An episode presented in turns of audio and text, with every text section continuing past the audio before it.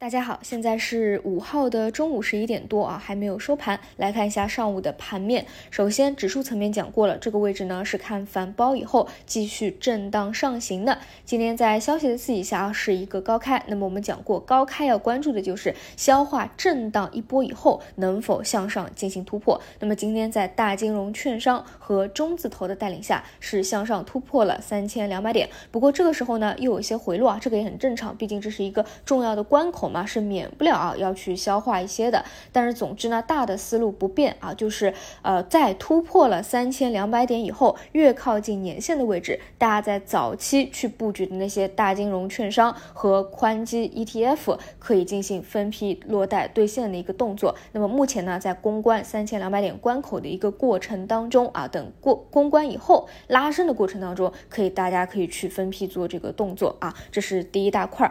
那么第二块呢，就就是房企啊，因为房企早晨讲过，还有一个消息的刺激，所以呢，个别的方向啊是有所表现的。不过呢，三支箭啊，这个最大的一个预期基本上是打完了，所以呢，我觉得主涨幅啊应该是差不多了。后面呢，更多就是个股的一个博弈性质。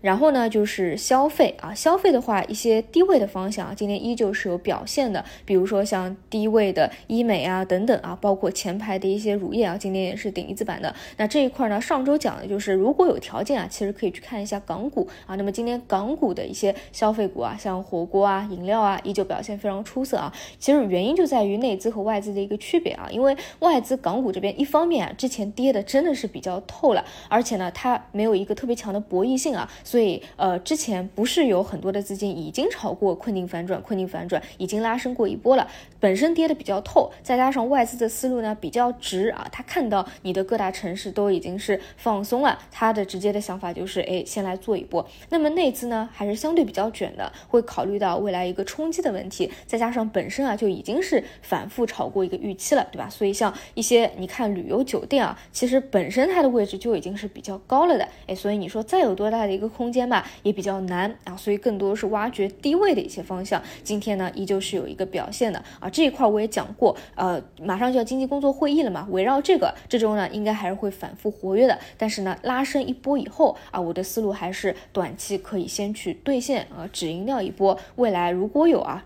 大家博弈冲击的话，有一波下杀的话，再去捞。所以大消费啊，还是看大家去前期去布局的哪个细分方向啊。如果位置比较高了，那就跟随资金做兑现；如果说还处于一个低位，刚刚拉升的过程当中，或者甚至埋伏了还没有资金拉升的，那就再去等一等，拿一拿啊，是这样的思路。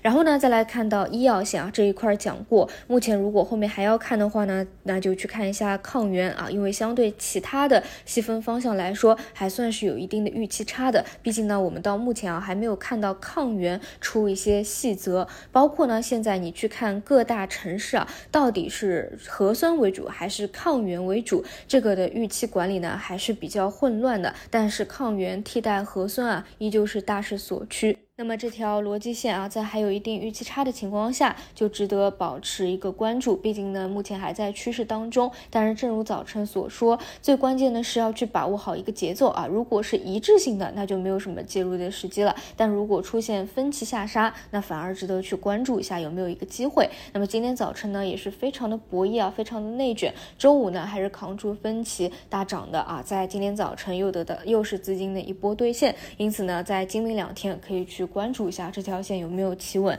分歧后的一个机会啊？那除此以外就是数字经济啊，数字经济讲过了，老的方向呢就是国资云啊，目前就在趋势当中，一直没有打开高度，不停的呢是资金在里面做 T 啊，但是趋势也没有破坏掉。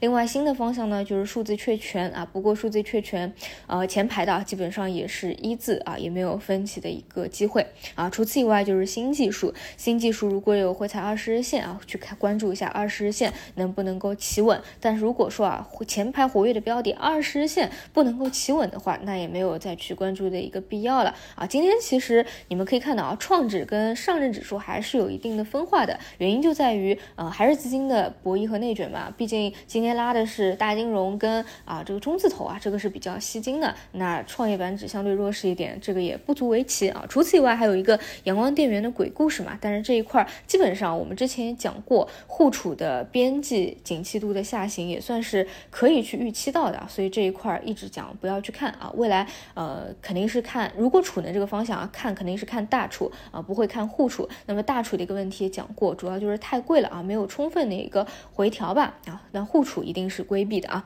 那除此以外的话，今天农业也是有所拉升的，这一块早晨就有讲过啊。如果是偏埋伏的，那就是看农业后续的一个会议呢也是比较多啊，包括比马上也要备战春耕了嘛啊，今天就是有所表现的。但是记住啊，农业这个方向千万不要去追涨，这种方向呢，包括啊像多胎概念啊，这个也可能经济工作会议提到嘛，只能够去埋伏啊，千万不要去买拉涨。